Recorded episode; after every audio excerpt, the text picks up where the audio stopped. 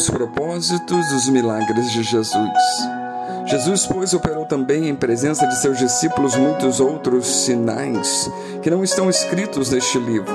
Estes, porém, foram escritos para que creiais que Jesus é o Cristo, Filho de Deus, e para que crendo tenhais vida em seu nome. João 20, versos 30 e 31. Existem nos evangelhos as narrativas de alguns milagres realizados por Cristo. E Conforme vemos, nem todos os milagres foram escritos, mas todos foram escritos que foram escritos tiveram propósitos divinos. Os milagres no Evangelho de João, por exemplo, são designados como sinais, e em outra parte do Novo Testamento, a palavra milagre é regularmente ligada com o vocábulo que designa sinal.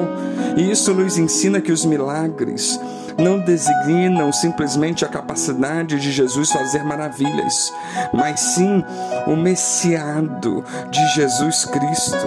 O objetivo do ministério de Cristo não era realizar milagres e sim buscar e salvar o que se havia perdido.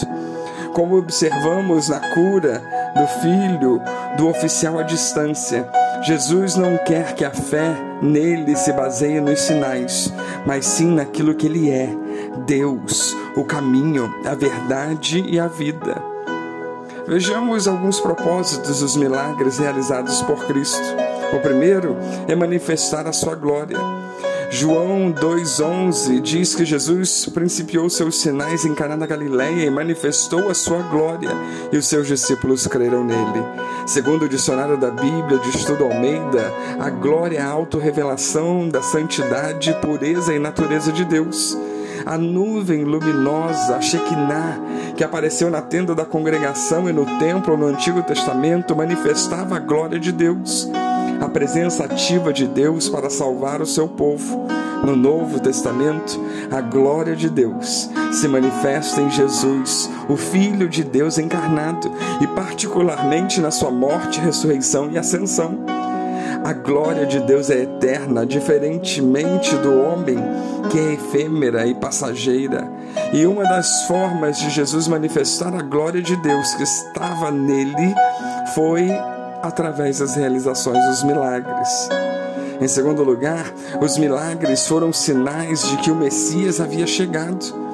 Quando nós vemos alguns textos e comparamos com a resposta que Jesus envia a João Batista, mostrando assim que os milagres que ele realizava atestavam que o Messias havia chegado.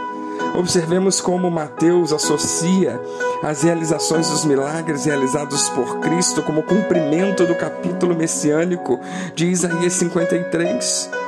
Depois de ter acalmado a tempestade, os discípulos ficaram estupefatos com o domínio que Jesus tinha sobre a natureza. Que homem é este que até os ventos e o mar lhe obedecem? perguntaram os discípulos. Depois da multiplicação dos pães e peixes, muitos da multidão reconheceram que Jesus era o profeta prometido por Moisés.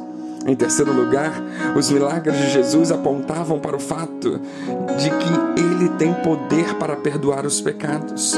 Tal verdade fica clara quando Jesus cura o paralítico de Cafarnaum. Jesus diz que para mostrar que tinha autoridade para perdoar pecados, curaria o paralítico. Aliás, este milagre mostra claramente que a maior necessidade do homem não é a solução dos seus problemas ou a cura de uma enfermidade, mas sim o seu relacionamento com Deus, onde o pecado é o principal obstáculo. E depois de todo o esforço dos amigos do paralítico em levá-lo a Cristo, Jesus prioriza primeiramente o perdão dos pecados do paralítico para depois curá-lo. Quantos querem uma cura física sem antes resolver o problema do pecado?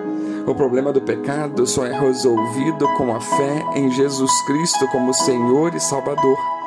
Em quarto lugar, os milagres. Eles mostram a divindade de Cristo. João escreve acerca dos milagres que ele mesmo narra. E ele diz: Estes, porém, foram escritos para que creiais que Jesus é o Cristo, Filho de Deus, e para que crendo tenhais vida em seu nome. João 21, 31. Os evangelhos mostram ao todo 35 milagres específicos de Cristo. João escolhe apenas sete dos muitos milagres que Jesus operou. Por quê? Porque os milagres realizados por Cristo não eram um fim em si mesmo, mas tinham um propósito maior, o de manifestar a sua glória mostrar que ele era o Messias, que ele tinha autoridade para perdoar os pecados e para ser crido como Deus. Será que entendemos hoje? Será que entendemos quais são os propósitos dos milagres? Ou será que estamos querendo milagres apenas por facilitar a nossa vida? Os milagres têm o objetivo de fazer-nos entender que só Jesus pode perdoar os pecados e que ele veio para nos salvar, para nos religar com Deus. Que Deus nos abençoe.